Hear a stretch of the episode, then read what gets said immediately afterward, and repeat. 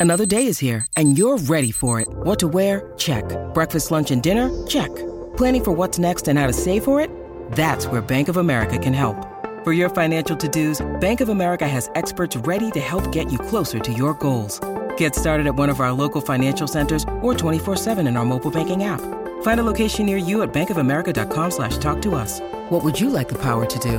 Mobile banking requires downloading the app and is only available for select devices. Message and data rates may apply. Bank of America and a member FDIC.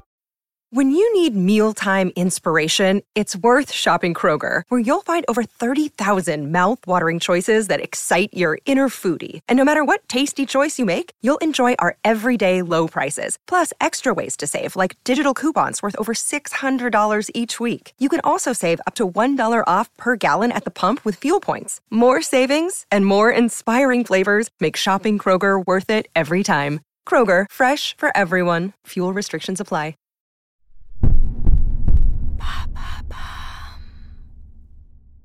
Comment savoir si on écoute la musique trop fort?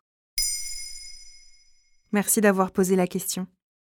Dans la rue, à la maison ou dans les transports, nous sommes très nombreux à utiliser casques et oreillettes pour écouter de la musique. Ces appareils, mais également les lieux de divertissement tels que les boîtes de nuit et les bars, tout comme les concerts et événements sportifs, présentent des risques pour notre santé auditive lorsque les niveaux sonores y sont trop élevés ou lorsqu'on y est trop souvent exposé.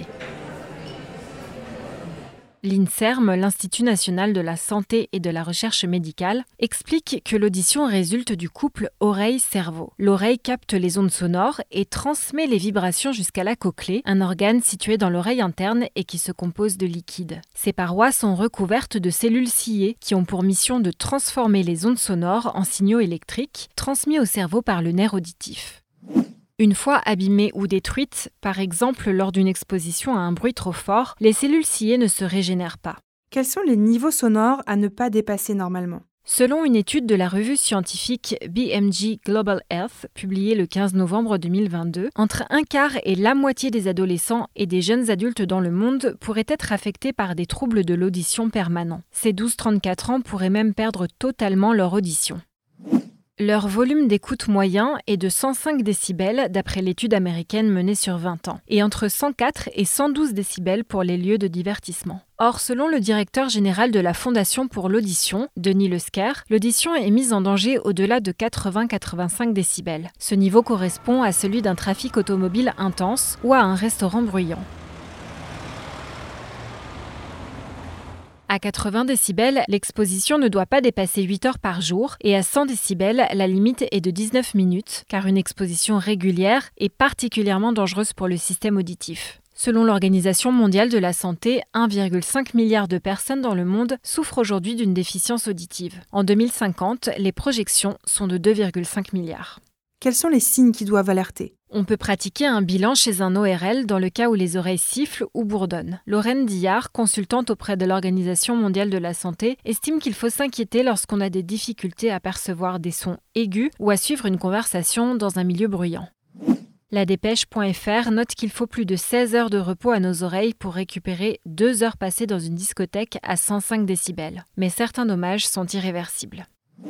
À l'occasion de la Journée mondiale de l'audition en mars 2022, l'OMS a ainsi instauré une nouvelle norme de 100 décibels maximum pour les niveaux sonores moyens des lieux de divertissement, c'est-à-dire les lieux où la musique est amplifiée. Et que peut-on faire pour se protéger?